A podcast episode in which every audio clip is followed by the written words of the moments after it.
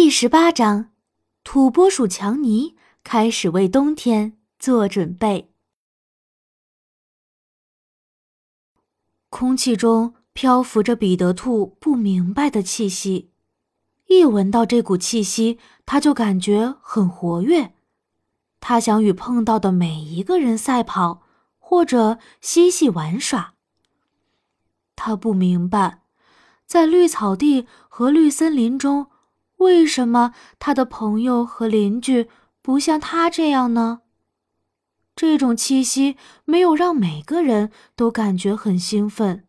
是的，没有。一些之前很爱活动的动物，现在都不怎么玩耍了。他们说自己没有时间。在沿着寂静小路向下走的时候，彼得很困惑。他跳了起来，试图跳过自己的影子。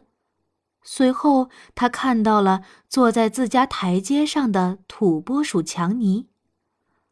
天哪，土拨鼠强尼现在真胖！彼得兔心想。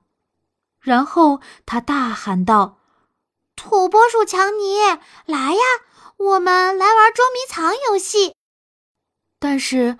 土拨鼠强尼摇了摇头，不行，他说：“我要为冬天做准备了。”彼得兔坐了下来，他很好奇的看着土拨鼠强尼，他不明白为什么人们要准备过冬呢？他不用准备啊，但他期望自己穿上更厚实的外套。所以他无法理解土拨鼠强尼为什么要准备过冬。你打算怎么做呢？他问道。怎么做？土拨鼠强尼抬头看着他，脸上写满了惊讶。哎呀，我是说，你打算怎么过冬？彼得有点不耐烦的回答道。土拨鼠强尼看着彼得兔，一副感觉他很愚蠢的表情。“哎呀，我当然是吃东西了。”他简洁的说道，然后开始狼吞虎咽，好像接连一个星期没吃东西似的。事实上，他现在非常胖，几乎都走不动了。彼得的眼睛眨了眨。我本该想到你会这么做的，他大声喊道：“我不介意我自己会那样为冬天做准备，因为彼得总是为自己的肚子着想。”他又补充了一句：“我本该想到你会拼命的吃，这样你才能安然过冬。”土拨鼠强尼打了个哈欠，又接着吃东西。我就是这样。他快速的说着，嘴巴里塞满了食物。什么？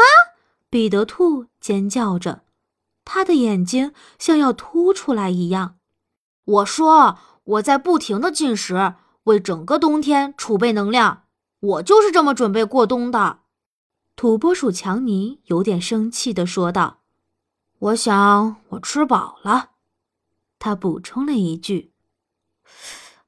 天气真是越来越冷了，我想我要去冬眠了。